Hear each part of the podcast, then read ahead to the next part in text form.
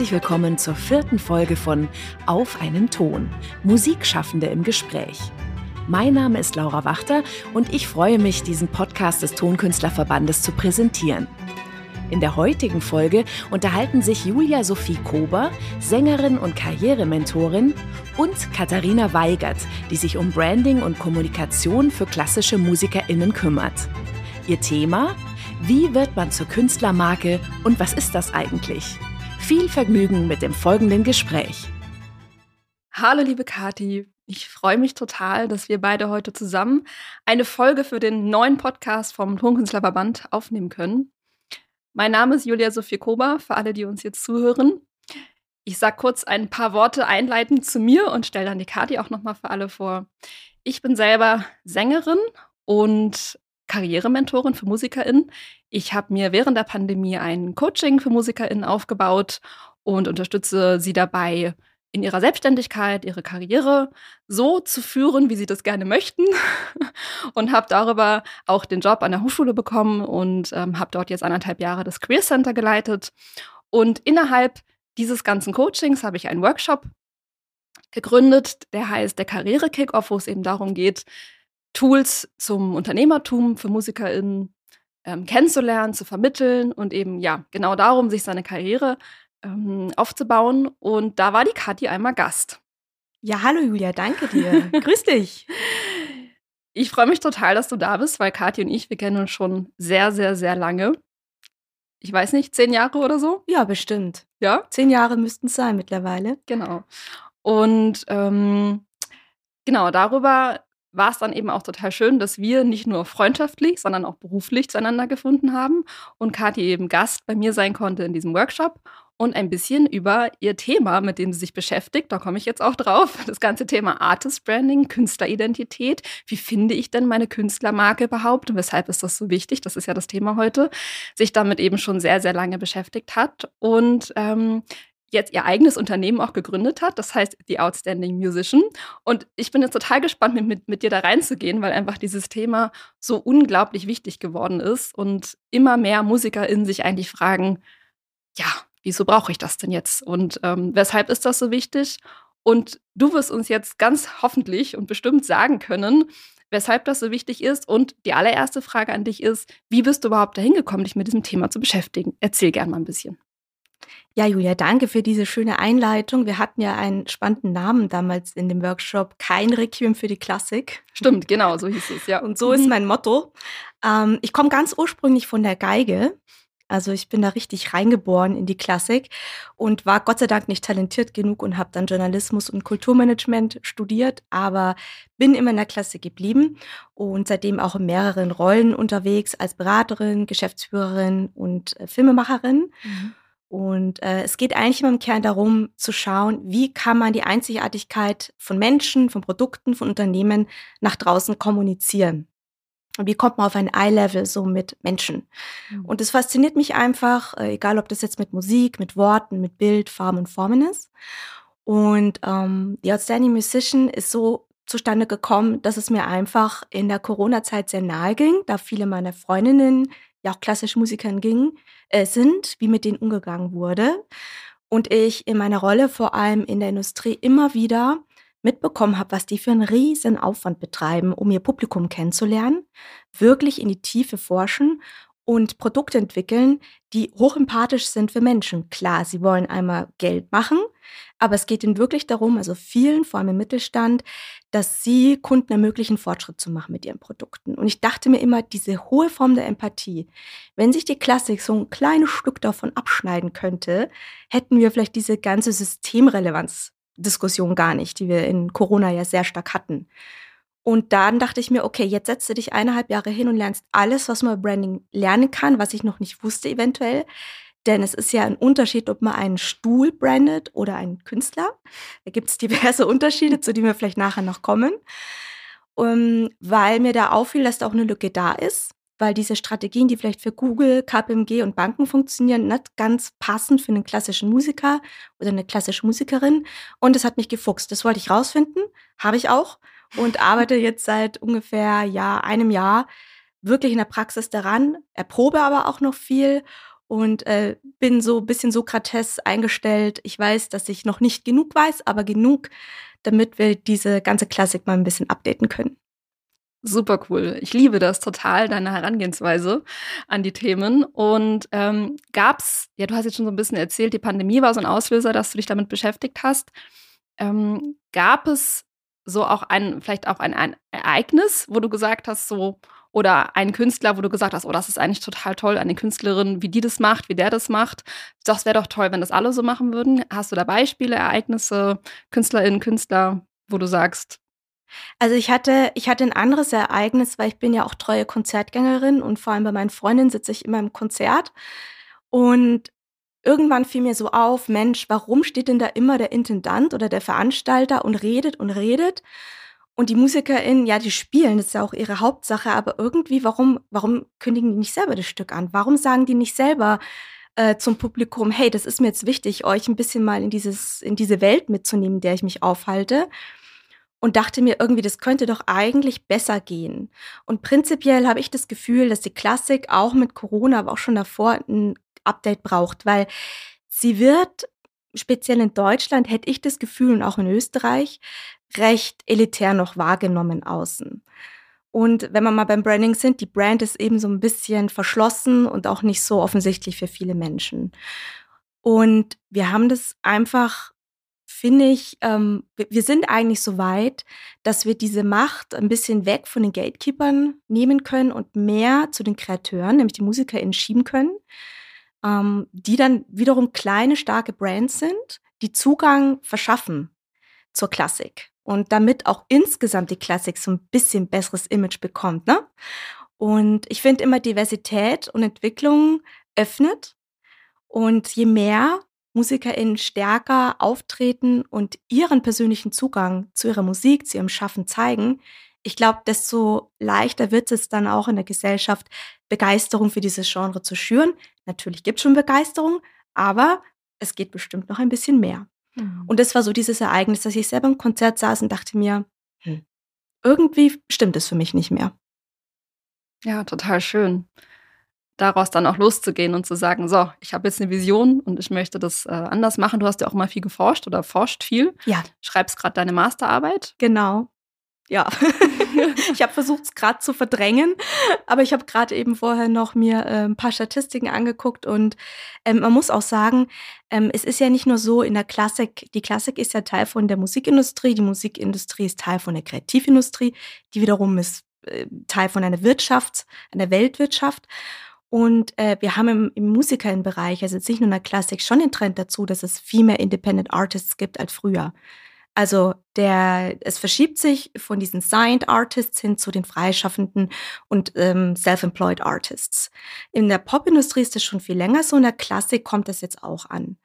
Und wir müssen den Leuten, finde ich, das Werkzeug geben. Es ist für mich okay, dass sie das teilweise vielleicht nicht immer an der Hochschule bekommen, ich muss es auch ein bisschen sagen, weil mein Freund ist selber Cellist und Professor. Aber ähm, ich glaube, es ist wirklich an der Zeit, dass wir die Leute mit ein bisschen mehr ausstatten.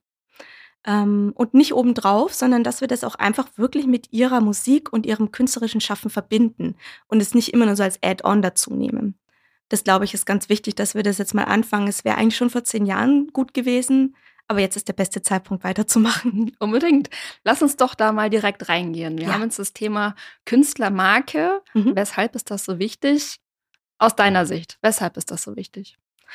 Ja, also da gibt es natürlich ähm, viele Gründe ich gehe jetzt mal ins, äh, in den Blickwinkel des Individuums. Also letztendlich Hard Facts auf den Tisch. Was bringt eine starke Künstlermarke? Und ich sage vielleicht erstmal, was eine Künstlermarke ist. So, ja, es gibt sehr, ja sehr viele gerne. Definitionen von Branding. Es ist ein mhm. totales Modewort. Und Branding bedeutet für Google was anderes als für Geiger Florian Fitz. Branding meint eigentlich ähm, die bewusste Entwicklung deines authentischen und professionellen Profils als Künstlerin damit du eben durch diese Türen in der Klassikwelt gehen kannst, durch, durch, die, äh, durch die du gehen willst. Also letztendlich geht es darum, deine Reputation als professionelle Musikerin zu managen und nicht dem Zufall zu überlassen und eben Verantwortung zu übernehmen oder, na, wie man so schön sagt, Ownership. Und was ist es dann, was nützt es dir am Ende? Naja, eine starke Brand hilft dir, dass du einfach mehr Interesse generierst Sie hilft dir, dass du leichter netzwerken kannst, dass du ähm, Kollaborationen für dich gewinnst, eine Hörerschaft. Und natürlich können dann Gatekeeper auch viel besser bei dir andocken, was die Wahrscheinlichkeit auf die Eintrittskarte in die Labels und Agenturen und Konzertsaale erhöht. Und ganz wichtig, es ist auch ein Multiplikator für Kommunikation. Also es ist eine schöne Liste, wo man, ich weiß nicht, Julia, du bist ja selber Sängerin, wo man vielleicht sagen könnte, check, check, check, würde ich gerne haben, habe ich schon, könnte ich noch ausbauen. Aber wie schon gesagt, ich finde es auch wichtig, dass wir die Klassik diversifizieren und dass wir die bunter machen und Zugang dazu gestalten, weil nicht alle haben das Glück, gebildet, reich äh, geboren zu werden, aber haben hohes Interesse an der Klassik. Ich meine, die Klassik ist das viertstärkste Streaming-Genre weltweit. Mhm. Die Nachfrage ist da. Warum gehen nicht mehr ins Konzert? Jetzt gehe ich aber auch von Deutschland aus. In China oder Südamerika ist das wieder anders. Ähm, und ich denke eben, dass wenn mehrere KünstlerInnen dieses Thema Branding ernst nehmen und umsetzen, wir langfristig dieses Problem ein bisschen besser in den Griff bekommen. Und so ein Stück weit auch mehr Einflussmöglichkeiten zu sich ziehen und das nicht alles nur den Gatekeepern zu überlassen. Also zusammengefasst hast du praktisch sehr starke Vorteile am Markt, wenn du gutes Branding machst. Und auf der anderen Seite hilft es auch mal, diese ganze Klassik so ein bisschen nach oben äh, zu schieben. Und ähm, Großunternehmen haben schon längst verstanden, Kunden haben sehr viel Macht.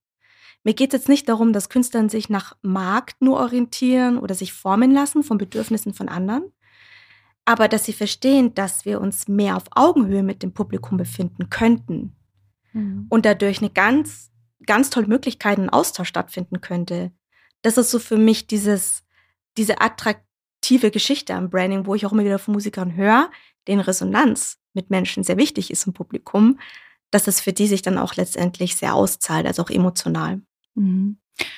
Ich führe ja unglaublich viele Gespräche mit MusikerInnen mhm. und ich bemerke immer und immer wieder und weiß das übrigens auch von mir selber, bevor ich mich angefangen habe, mit diesem ganzen Thema Sichtbarkeit zu beschäftigen, dass vielen das unglaublich schwer fällt, erstmal sich überhaupt mit sich selber zu beschäftigen als Künstlerin und zu sagen, ich schaue jetzt mal, was ist denn das, was mich ausmacht? Ähm, ich hatte vorhin auch die ganze Zeit das Wort, was mich greifbar macht für alle anderen im Kopf. Sich erstmal überhaupt damit hinzusetzen und, und ja, zu überlegen, wie komme ich denn dahin? Viele haben Ängste, unglaublich große Ängste, sich zu zeigen und sagen, das soll doch bitte jemand anders für mich machen. Ich kann das überhaupt gar nicht. Dann kommen ja eben auch diese ganzen Wörter, diese ähm, Business-Wörter, die ja teilweise auch nicht so gerne ankommen, wie sich selber verkaufen, eben sich selber managen. Und das sind einfach Erfahrungen, die ich habe aus diesen ganzen Gesprächen, dass es vielen unglaublich schwerfällt, überhaupt da anzufangen. Was könntest du diesen Leuten aus deiner Sicht sagen, was sind so die ersten Sachen, mit denen sie sich beschäftigen sollten? Was können sie selber machen? Wo gibt es aber auch Punkte, die sie auslagern sollten? Was sollte man mit jemandem anders zusammen machen? Und also das ist ja so eine ganze Reise, es ist ja so ein ganzer Prozess dahin. Wie schaffe ich das, meine Künstlermarke, meine Künstleridentität, wie du ja auch so schön sagst, ich finde das ein total schönes Wort dafür, zu entwickeln. Das ist ein großer Prozess. Wo fange ich da an? Ja, mit dir selber. Das stimmt, wie du es gerade gesagt hast. Und es ist nicht immer so leicht, sich mit sich selber zu beschäftigen. Deshalb hilft ein Gesprächspartner oder eine Gesprächspartnerin oder eben professioneller Service. Ähm, ich arbeite auch so, dass ich sage, du musst dich gar nicht verkaufen, sondern über dein Kreieren verkaufst du dich von selbst. Weil deine Kreation ist das, was für dich steht. Und natürlich auch du selber als Künstleridentität, wie du es ja auch gerade schon gesagt hast, dafür stehst du und das reicht. Ne? Du musst dann nicht irgendwann anfangen, ähm, Sales Manager zu werden. Der erste Schritt ist immer, also der Branding-Prozess äh, funktioniert in drei Schritten. Ich würde davor vielleicht noch ganz gern sagen, wie Branding eigentlich generell funktioniert. Also was, was die Mechanismen hinter Branding sind, weil mhm. es gibt immer wieder Unklarheiten zwischen Branding und Marketing. Mhm, gerne, ja. Ja, okay. Weil ähm, es ist auch immer die Frage, oder was ich oft höre von Künstlern, lasse ich mich jetzt darauf ein und lohnt sich das? Ne? Und Branding allgemein, die Mechanismen dahinter sind eigentlich ganz spannend, weil wir kommen da in ein psychologisches Feld. Ähm, wir wissen ja, die Klassik ist ein Beziehungsnetzwerk, würde ich jetzt mal so sagen. Es ist ja nicht so ein riesiges Netzwerk. Und äh, in Beziehungen sind immer ganz drei wichtige Komponenten, nämlich Vertrauen. Jetzt kommt ein lustiges Wort, Fame und die Vermittelbarkeit. Und beim Vertrauen geht es einfach darum, dass du verstehen musst, dass du als Künstlerin Beziehungen aufbaust zu Menschen, nicht zu Labels oder Agenturen, sondern zu echten Menschen. Und du gehst ja auch nicht hin und sagst, hey, willst du mich heiraten? Oder hey, wollen wir beste Freundinnen sein? Sondern das braucht seine Zeit und da gibt es verschiedene Stufen. Und dass das aber eine schöne Arbeit ist. Also das ist eine der großen Mechanismen, die Branding bedient, dass du langfristig Vertrauen aufbaust zu Menschen. Der zweite große Mechanismus ist Fame. Und damit meine ich jetzt nicht Berühmtheit, sondern es ist ein Begriff, der aus der Branding-Wissenschaft kommt und geprägt wurde von Byron Sharp, einer der tüchtigsten Forscher in diesem Bereich. Und Fame ist ein Konzept, wie unser Hirn funktioniert, nämlich dass du in deinem Hirn einen gewissen Link zu Dingen brauchst, ähm, durch Emotionen, indem du es irgendwo mal gesehen hast, also dass es für dich mental verfügbar ist. Und man sagt ja auch, man braucht im Schnitt sechs bis sieben Touchpoints, bis man sich eine Marke, ein Produkt merken kann. Das heißt, je öfter du irgendwo verfügbar bist, auch im Kleinen, desto strenger wird praktisch dieser Link zu dir. Und wenn dann die Entscheidung kommt, na, wen laden wir jetzt ein fürs neue Programm, fürs neu, für die neue Saison, stehst du eventuell auf dieser Top-Liste. Und das ist genau wichtig, weil unser Hirn ähm, kann ich nur empfehlen, langsames Denken, schnelles Denken von Daniel Kahnemann funktioniert einfach so, 80 Prozent unserer Entscheidungen werden emotional getroffen. Wir sind nicht so rational, wie wir denken, leider, sondern unser Hirn ist schlau, wir sparen Energie und greifen auf das zurück, was wir kennen. Wir haben eine Referenz im Hirn. Und du bist dafür verantwortlich, diese Referenz ins Hirn zu bringen von Menschen. Es macht halt keiner für dich. Und der dritte ist, das finde ich immer den schönsten Teil, ähm, Vermittelbarkeit bedeutet, wie, mit welcher Leichtigkeit und Geschwindigkeit Menschen Informationen zu dir verarbeiten können. Also du musst auch ein bisschen empathisch gucken und schauen, wie du selber ja auch als Kunde auf herumschaust. Die Menschen müssen dich verdauen können. Und wenn du nicht dafür sorgst, dass sie das können, nämlich indem du gewisse Sachen teilst, gewisse Informationen, Seiten deiner künstlerischen ähm, Persönlichkeit und äh, wirklich auch einen Schwerpunkt für die legst, erfordert es viele. Wir haben so viel Input am Tag. Wir können nicht erwarten, dass jeder sofort unsere Komplexität ähm, er, errät. Und da geht es eben los. Im ersten Schritt gucken wir diese Komplexität deines Künstlerseins an. Wir erforschen deine Künstleridentität. Das ist der wichtigste, allerwichtigste Punkt, einmal hinzugucken, ohne Anspruch auf Leistung oder auf, äh, dass es besonders toll sein muss. Wer bist denn du? Was sind denn deine Ziele?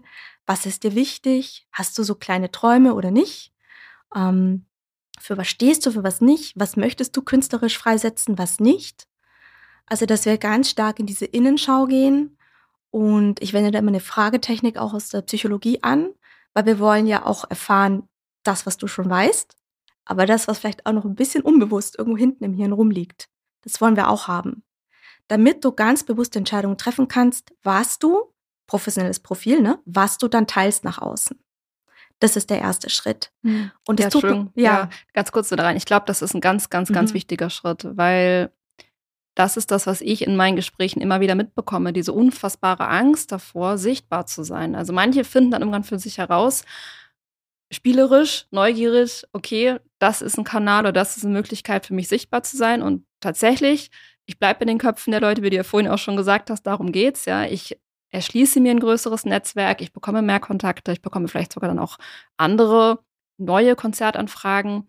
Hm, aber diese Hürde, das merke ich, ist für so viele die größte Hürde. Diese Angst davor, überhaupt mit etwas sichtbar zu sein. Deswegen gehe ich da gerade kurz rein, mhm, weil gerne. ich einfach merke, dass es da schon bei ganz vielen anfängt und sie einfach da schon gar nicht mehr wissen, okay, wie soll ich mich jetzt überhaupt zeigen und wo? Es gibt ja auch ganz viele Möglichkeiten. Manche sagen Social Media, ja, total gerne, probiere ich gerne aus. Manche wollen das überhaupt nicht. Und dass wir da vielleicht nochmal so ein bisschen konkreter, vielleicht hättest du das jetzt eh gleich noch gesagt, mhm. aber mir ist es gerade wichtig, dass wir doch mal konkret reingehen für die Leute, die jetzt zuhören und sagen, ja, alles schön und gut, ich habe das schon verstanden, dass mir das wichtig ist. Ähm, aber trotzdem, ich, ich habe halt einfach Angst tatsächlich, mich damit zu zeigen. Und ich weiß auch gar nicht, was ich zeigen soll, selbst wenn ich diese Angst nicht hätte oder wenn ich es gerne möchte, dass ich gar nicht weiß, wo fange ich denn da jetzt an? Was soll ich denn da jetzt eigentlich von mir teilen? Das ist eben der erste Schritt, eine Entscheidung mhm. treffen, was man teilen will. Mhm. Weil wenn man da sich viel Mühe gibt und sich das genau anguckt, gewinnt man auch Selbstsicherheit im ersten Schritt schon mal. Mhm. Zu sagen, ja, das kann ich mir vorstellen zu teilen das teile ich lieber nicht so gerne und das könnte ich mir mal vorstellen zu teilen. Also sagst du auch neugierig ausprobieren. Genau. Und mhm. auch wirklich dann zu sagen, ich habe eine gute Entscheidungsgrundlage, weil wenn man so aus der Luft greift, äh, einfach sichtbar sein, uah, mhm. das ist natürlich, äh, würde mich auch überfordern. Aber wenn man einen fundierten Prozess dahinter hat, wo man sich erstmal bewusst überlegt, was ich kann, was ich habe und dann entscheidet, was davon möchte ich zeigen, dann ist das schon mal eine kleine Sicherheit für den Anfang. B muss man sich auch einfach mal angucken, naja, ähm, wenn man sich mal durch die Agenturen, durch die Seiten klickt, wenn man sich die ganzen Neujahrskonzerte anschaut, ähm, die dies geschafft haben, sind sichtbar. Und die haben ja auch nicht, die waren ja auch nicht alle super selbstbewusst und toll am Anfang. Irgendwie haben die das ja auch geschafft. Und es lohnt sich auch. Und sich da auch selber diesen Druck rauszunehmen, dass man irgendeiner Vorstellung entsprechen muss. Ich glaube, was bei der Klassik ein bisschen das Problem ist, ist diese Konformität, mit der viele kämpfen. Man lernt, glaube ich, viel am Anfang konform zu gehen, weil diese hohe Kunst, ich lerne es ja auch immer wieder bei meinem Freund, viel durch Imitation stattfindet, indem man lernt von jemandem, der schon kann, von einem Master, von einem Professor, indem man sich die alten, tollen Aufnahmen anhört von jemandem, der es geschafft hat kann man manchmal das Gefühl bekommen, ui, wer bin ich denn? Ne? Aber wenn man dann versteht, es gibt einen Zeitpunkt, wo Imitation genug da ist und du jetzt als Künstlerin die Verantwortung hast, uns Normalus ein bisschen diese Welt zu zeigen, die möglich wäre, die besser ist als Krieg, als Steuerhinterziehung, als Armut, sondern eine Welt, die für uns Menschen manchmal sogar unbegreiflich ist, dann ist es fast eine Aufgabe damit voranzugehen, weil wir gucken zu euch hoch deswegen. Ihr macht für uns Welten auf, die wir nicht kennen und Kunst und Kultur war immer der Fortschritt der Menschheit. Und auch Innovation, also technische Innovation, ging viel mit Kunst und Kultur einher. Also es ist auch ein bisschen so eure Aufgabe, ähm, für was zu stehen und uns zu zeigen, wo es vorangeht. Also wenn man ein bisschen auch diese Verantwortung weiß, dass es nicht nur darum geht, super Doppelgriffe zu können, hm. sondern dass ihr die seid, die diese Kapazität haben, ähm, dann wird einem auch ein bisschen mehr klar, vielleicht ist es dann in Ordnung, auch ein bisschen mal rauszugehen und sich sichtbar zu machen. Und drittens, Training. Ich habe auch jedes Mal, wenn ich in die Sichtbarkeit musste, ich habe geschwitzt, Rotz und Wasser geschwitzt sozusagen, ihr kennt es doch auch von den Konzerten, es ist halt unangenehm am Anfang, aber so funktioniert halt der Markt. Mhm. Und wie sollen Menschen Zugang zu euch bekommen, wenn ihr nicht da seid? Wie soll ich verstehen, was du machst, wenn du nicht da bist und mich an die Hand nimmst? Und das klingt, ich kann da jetzt nicht irgendwie eine Wundertüte aufmachen, aber es ist halt wie nach einem dritten Probespiel oder vierten Probespiel. Irgendwann wird man auch routiniert. Und eben, wenn man mal guckt, wie es die wirklich professionellen Leute machen, die sind hoch sichtbar. Die mhm. sind so sichtbar, die spielen in Glitzeranzügen in irgendwelchen Stephansdomen in Wien, irgendwelche Neujahrskonzerte. also die Klassik hat auch eine Plattform für Sichtbarkeit. Mhm. Ne? Ja, ich muss gerade nur selber an mich denken. Ich hatte eingangs, glaube ich, gesagt, dass ich nicht so gerne sichtbar war vorher. Mhm. Und ich habe in der Pandemie eben Social Media dann für mich tatsächlich entdeckt und sehr viel Privates geteilt. Jetzt mittlerweile ist es nicht mehr so privat, weil man es alles nachlesen kann. ich habe da über meine ähm, Vergangenheit mit Angst- und Panikattacken eben erzählt und war fix und fertig, als ich damit rausgegangen bin und habe darüber dann eben auch das, das Coaching aufgebaut, was ich äh, mache. Habe auch wahnsinnig geschwitzt und habe gedacht, so, oh mein Gott, was machst du hier eigentlich? Aber es war überwältigend. Es war überwältigend, wie viele Menschen ich erreicht habe, wie viele Menschen mir geschrieben haben, die ganz, ganz ähnliche Thematiken haben. Und ähm, ja, das war dann auch so der erste Schritt dazu, dass ich dann angefangen habe, andere zu ermutigen, zeigt euch mit euren Themen, eure Themen, die euch am Herzen liegen. Und es kann ja auch was sein, was über die Musik hinausgeht. Ja, also das ist ja auch ganz wichtig, dass wir das auch nochmal besprechen, finde mhm. ich, dass man da nochmal den Blick hinlegt und sagt, okay, natürlich ist es wichtig, dass ihr herausfindet für euch, was macht euch aus als Künstler, als Künstlerin. Es kann ja aber auch etwas sein, was dazu verhilft, etwas aus eurem sonstigen Leben, drum, Leben drumherum was diese ganze Persönlichkeit als Künstlerin unterstützt. Ja. Wie siehst du das? Ja, ich wollte dich noch eine Sache fragen. Ja. Julia, hast du aber nicht auch manchmal die Erfahrung gemacht, dass wenn du was wahnsinnig Tolles gepostet hast, kein Mensch hat sich dafür interessiert? Kam das auch manchmal vor? Da muss ich tatsächlich kurz überlegen. Weil man ja immer denkt, ich mache mich sichtbar und alle ähm, Welt weiß davon. Pass auf, also meine Erfahrung ist, dass immer in dem Moment, wo ich etwas sehr Persönliches über mich geschrieben habe, also wirklich Geschichten geteilt habe, die nicht immer nur super toll waren, sondern auch geschrieben habe, was für mich als Sängerin wirklich schwierig gelaufen ist, also was für mich wirklich schwierig war, wo, wo ich Probleme hatte und wie ich mich aber auch daraus her äh, herausgearbeitet habe. Also auch einfach zu zeigen, es ist nicht immer alles shiny.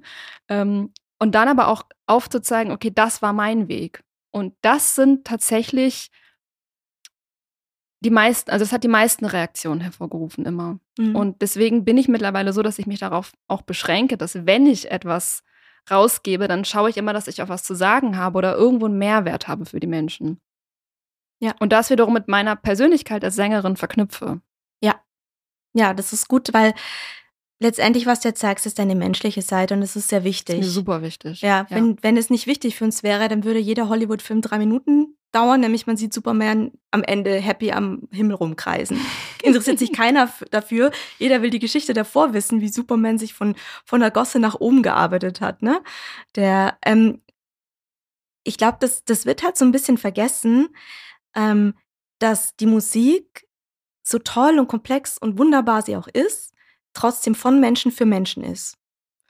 Und dass wir diesen menschlichen Zug wirklich unterstreichen müssen, gerade in der Zeit, wo viel Misstrauen herrscht. Auch in der Klassik gab es viele Skandale, Finanzskandale, Missbrauchsfälle. Also es menschelt sehr in der Klassik. Ähm, und diese menschliche Seite ist wichtig, dass Leute wieder Vertrauen zu uns gewinnen. Mhm. Und es hat übrigens die Industrie schon längst kapiert, die gerade versuchen, von einer Corporate Brand umzusteigen auf eine Personal Brand. Weil sie wieder merken, es ist wichtig, dass jemand ein Gesicht ähm, hinhält und einen Kopf, damit die Leute wieder Vertrauen haben. Und Spannend. ja, und es ist wirklich wichtig, ähm, deine Komplexität als Mensch mitzunehmen. Aber mir ist es natürlich auch klar, dass das verbunden sein sollte mit der künstlerisch, mit dem künstlerischen Schaffen. Also, dass du das Menschliche mit dem Künstlerischen verknüpfst. Ich glaube, das ist ganz wichtig. Und es ist halt lange immer wieder dieses Menschliche nicht gezeigt worden, sondern immer nur dieser letzte kleine Ausschnitt, die perfekte Darbietung oder Performance. Ja. Aber das davor, das interessiert eigentlich die Leute viel mehr. Wie kommst du dahin? Und wie kommst du jetzt dazu, so zu interpretieren und nicht so? Ganz genau. Genauso ist es. Das ist das, was uns interessiert, weil wir können uns die perfekte Aufnahme halt auch schon tausendmal auf Spotify anhören. Und viele von uns können gar keine Unterschiede zwischen sehr perfekt, perfekt und geht so mhm. hören. Vielleicht nochmal, ja. um auf deine Frage von vorhin zurückzugehen, was mhm. gut funktioniert und was vielleicht auch nicht so gut funktioniert. Ich habe diese Gespräche auch wiederum sehr oft. Mhm. Und auch hier kann ich immer wieder nur sagen, ja, es ist wichtig zu sehen, wie ihr auf der Bühne agiert mhm. ihr auf der Bühne seid, dass man was von euch hört, dass man sieht, also dass es diese Glaubwürdigkeit unterstreicht, okay, ihr seid tatsächlich hochtalentierte MusikerInnen. Aber allein das reicht oft nicht mehr aus. Und ja. die Leute dann mit dahinter zu nehmen und zu zeigen, was bin ich denn für ein Mensch hinter der Bühne? Wie bereite ich mich denn vielleicht darauf vor? Wie geht es mir hinterher? Solche Sachen, die kommen immer unglaublich gut an. Dass man die Leute einfach mitnimmt in die eigene Welt und einfach aufzeigt, okay, das bin ich auch noch, wenn ich nicht ausschließlich auf der Bühne stehe. Und das macht ja wiederum auch die ganze Persönlichkeit aus.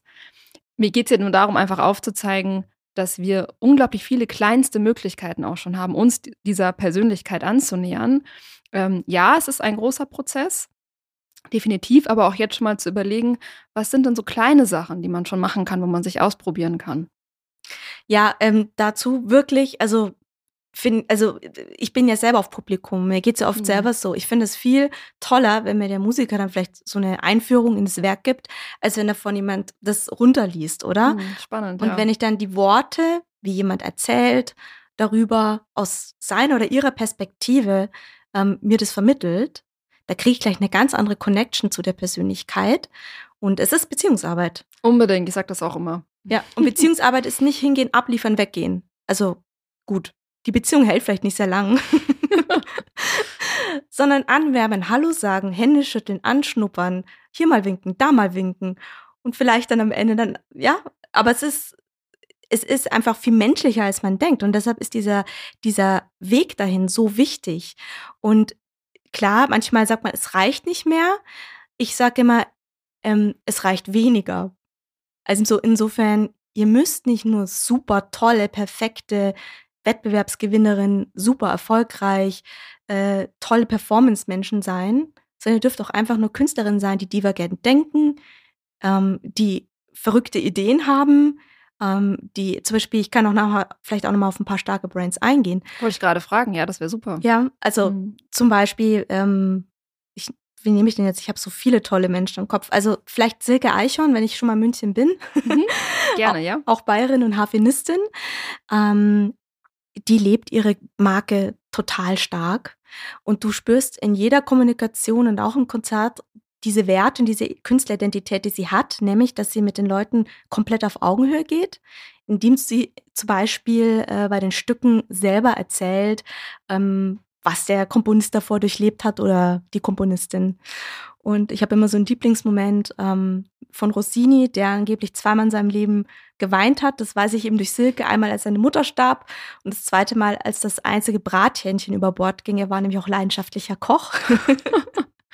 Aber durch diesen Storytelling-Ansatz kommen die Leute total mit. Und wenn sie dann Rossini spielt, ist das was anderes. Sie schreibt mittlerweile auch Bücher. Die verkaufen sich besser als ihre CDs, sagt sie manchmal. Und ähm, ist auch noch, und jetzt kommen wir das, was du meintest, drüber hinaus. Sie ist zum Beispiel auch aktiv, also sie lebt ihre Menschlichkeit auch. Weiterhin, sie ist äh, Botschafterin, Hospizbotschafterin. Und ihre Musik läuft in vielen Palliativstationen, die sterbende Menschen begleiten. Hm. Also dieses Wirken über den Konzertsaal hinaus, da gibt es unfassbar viele tolle Möglichkeiten, die wir natürlich auch beim Branding-Prozess im zweiten Schritt versuchen zu kreieren. Was ist denn das jetzt, was du alleine geben kannst? Ja. Und es verändert sich natürlich, weil wir sind Menschen, wir sind äh, komplex, wir sind fluide und wir entwickeln uns im besten Falle.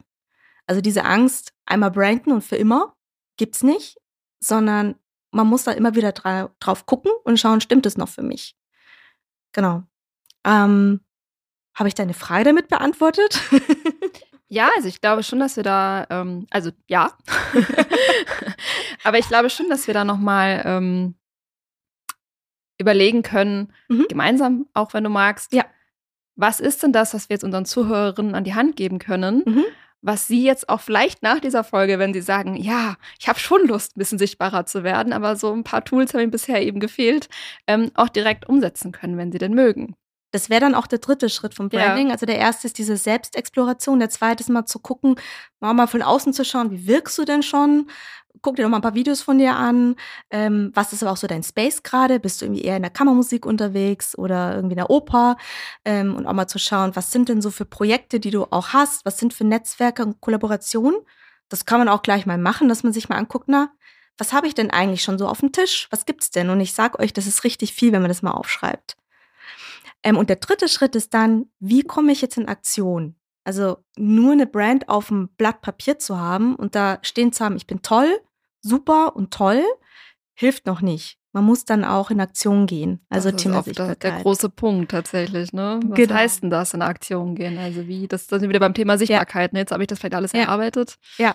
Ich meine, ich bin jetzt Branding-Expertin und mhm. da muss ich jetzt ein mhm. bisschen nerdy sein. Branding und Marketing sind so unterschiedliche Dinge. Branding ist die Kommunikation, die nichts will.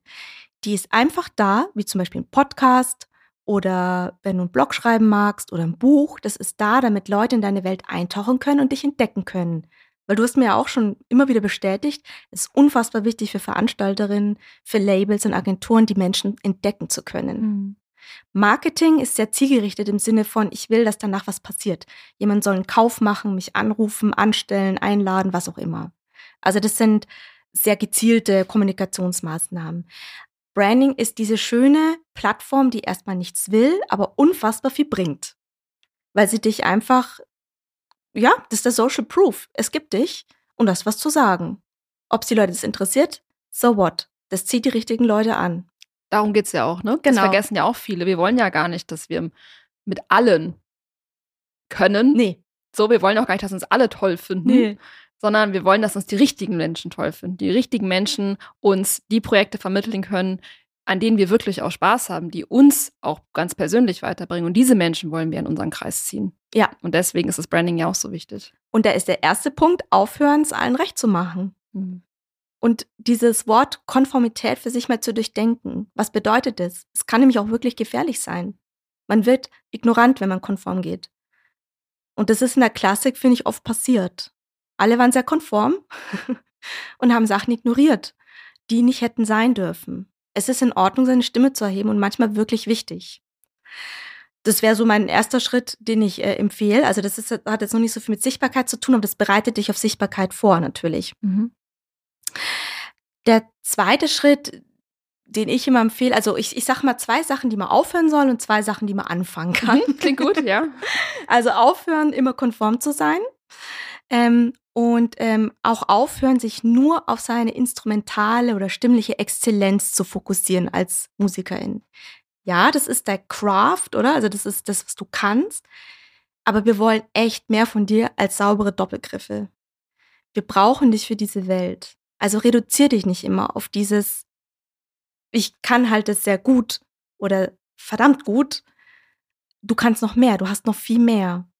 Das wissen viele, glaube ich, gar nicht. Also aufhören, sich klein zu machen. Und womit ich anfangen würde, ist, um auch in ähm, eine Sicherheit zu kommen, weil ich glaube, das ist einfach der wichtigste Punkt, dass dann das Sichtbarwerden ist dann gar nicht mehr so schwierig, weil man es, weil einen dann diese Themen und diese Sicherheit so irgendwie, ja, wie soll ich sagen, ich, ich, ich kann es ja praktisch nicht erklären, weil ich bin es nicht, aber ich sehe das immer vor außen, die Leute fangen an, dann könnte ich doch das machen und das und das wäre doch Volk und das. Und ich so, ja, ja, okay, jetzt müssen wir vielleicht doch nochmal eine Prioritätenliste machen, mit was du anfängst. Ähm, aber dass du dir auch mal anguckst, ähm, welchen Beitrag habe ich denn zu dieser Welt zu machen? Wofür könnte ich meine Stimme erheben? Ich sage mal, ein TED-Talk, du hast ein TED-Talk, über was würdest du reden? Und dann fang an zu schreiben. Schön, das gefällt mir. Ja, also für dich erstmal. Mhm. Und ähm, der zweite Schritt, den ich noch empfehlen würde, wäre, dass man ähm, sich wirklich einfach mal ein bisschen durch die Agenturen sich klickt, durch die Labels klickt und sich anguckt, wie haben es denn andere gemacht. Und man wird sehen, dass ähm, sehr viele einfach ganz tolle Wege gefunden haben, ne? auch jetzt wie du, Mhm. dass man sich ein paar Vorbilder sucht und man kann die vielleicht auch sogar kontaktieren, wenn man das Gefühl hat, das ginge und sich vielleicht auch dort eine Portion Mut abholt, beziehungsweise für Leute, die schon weiter fortgeschritten sind, vielleicht auch ein bisschen einen persönlichen Rat dort mal holt. Also, Mhm. dass man mit Leuten in Austausch kommt über dieses Thema, hilft auch enorm, ähm, das dann zu machen. Mhm, sich inspirieren lässt. Genau. Genau. Ja, unbedingt. Genau. Und ich meine, ich, mir fällt es ein bisschen schwer zu sagen, und dann mach A, B, C, D, E mit Sichtbarkeit, weil es hängt wirklich von deinen Karrierezielen ab, ähm, wo du unterwegs bist, was dir wichtig ist, weil ja, Success bedeutet für jeden ein bisschen was anderes. Aber diese Vorbereitung, Fragen an sich zu stellen und mal anfangen, darüber nachzudenken, ist schon ein Riesenhebel. Unbedingt. Und sich Also- Zeit da nehmen, oder? Ja, und auch so ein bisschen, ich glaube, das ist auch wichtig, dass wir hier so ein bisschen auch klären, was Mhm. heißt denn das ganz genau und was, was kann ich halt eben selber schon tun, wo brauche ich Mhm. dann aber vielleicht auch Hilfe, um mit diesem Prozess wirklich einzutauchen und auch, wie du vorhin so schön gesagt hast, das Unbewusste ein bisschen hervorzulocken. Mhm. Ähm, das ist ja mal dann ganz gut, auch wirklich dann zu zweit zu machen und nicht Mhm. mehr alleine. Aber dass man da einfach mal so ein bisschen eben aufzeigt, was ist denn möglich und mal diese Begrifflichkeiten, das haben wir jetzt, glaube ich, ganz gut hinbekommen, einfach mal so ein bisschen den Nebel da rausnimmt und vielleicht auch die Ängste nimmt. Hm, Ich, also ich hoffe, dass wir das jetzt hier erreicht haben, dass es ein bisschen mehr ähm, Sicherheit auch gibt bei diesem ganzen Thema, wie man damit umgehen kann und weshalb das auch wichtig ist und weshalb das auch wichtig ist, sich überhaupt damit zu beschäftigen. Kathi, gibt's noch, ja, ich sehe schon, du holst tief Luft. Gibt es noch etwas, was, was du gerne sagen möchtest zum Schluss, was du auch gerne unseren Zuhörerinnen mitgeben möchtest, wenn sie sich mit diesem ganzen Thema beschäftigen wollen, intensiver? Ich wollte einfach nur noch zum Ende, äh, zum Anfang gehen. Mhm. Ich wollte einfach nur noch mal zum Anfang gehen, weil man muss sich auch immer ein bisschen bewusst machen, das ist meine professionelle Künstleridentität, mein künstlerisches Profil. Wir Menschen haben mehrere Identitäten. Ich verhalte mich anders, als wenn ich bei meiner Oma bin. als wenn ich vielleicht nachher irgendwie im Club jemanden anmache. Hoffentlich. das hoffe ich auch. das heißt, man muss das auch einfach als professionelles Asset sehen. Das ist eine professionelle Arbeit, die Menschen, die es geschafft haben, aber auch Unternehmen Tag ein, Tag aus machen. Niemand wundert sich, wenn das jemand macht. Alle denken sich, warum machst du es nicht schon längst? Weil es einfach der beste Zeitpunkt war wirklich vor zehn Jahren. Also es ist jetzt auch nichts mehr so Neues, muss man auch einfach mal dazu sagen. Und ähm, mir ist einfach nochmal wichtig zu sagen, dass ähm, ich glaube, dass es, man kann es mit sich schon versuchen und am Anfang kommt man weit. Aber es muss jetzt auch nur du oder ich sein, aber holt euch jemanden, Unbedingt, ja. mit dem ihr in Austausch geht, weil erst dadurch kriegt man auch die blinden Flecken und kommt mal in einen Austausch und kommt auch aus seinem eigenen Bias ein bisschen raus. Wenn man das nicht will, ist in Ordnung. Ich finde das auch eine bewusste Entscheidung. Ja, absolut. Das sagt mein Freund immer, da muss man halt ins Orchester gehen. Ich immer, okay. Aber alle, ich kenne, also bei mir, die meisten Kunden und Kundinnen kommen vom Orchester, weil die sagen, das unterfordert mich künstlerisch. Ich will mich als Künstler, ich will meine eigene künstlerische Schaffenskraft freisetzen. Ich brauche eine Brand. so, also ähm, ja, dass ihr da einfach euch das so bewusst macht, dass, dass es total in Ordnung ist, dass es ein Konzept ist, es ist wissenschaftlich approved, marktwissenschaftlich approved und die Klassik hat es längst kapiert. Es wird richtig viel Geld damit gemacht. Ähm, holt euch euren Stück von diesem Kuchen ab. Ihr habt das sowas von verdient. Yes, das ist doch eine super Aussage zum Schluss. Ja. ich glaube, das können wir so stehen lassen. Ja, ich hoffe. Ähm, vielen, vielen lieben Dank, Kathi, für dieses sehr, sehr informative, aufschlussreiche und hoffentlich auch ein bisschen Ängste nehmende ähm, bei diesem doch, wie ich immer wieder mitbekomme, nebulösen Thema. Mhm. Ähm, es war sehr, sehr spannend, was du uns heute dazu erzählt hast und ähm, vielen Dank. Ja, danke, Julia. Sag mal, was hältst du von der Idee, wenn wir vielleicht einfach nochmal diese ersten Steps konkret in Handout schreiben und äh, unten in die Description reingeben vom Tonkünstlerverband? Cool. Ja. Ist mir gerade einfach so eingefallen. Äh, Wäre doch eine coole Sache, oder? Können wir sehr, sehr gerne machen. Habt ihr es nochmal schwarz auf weiß und äh, lasst uns gerne wissen, wie ihr damit zurechtkommt. Damit wären wir am Ende der vierten Episode von Auf einen Ton, Musikschaffende im Gespräch. Auch nächste Woche haben wir noch eine neue Folge für Sie. Es ist dann die letzte dieser Staffel. Zu Gast ist Amadeus Wiesensee.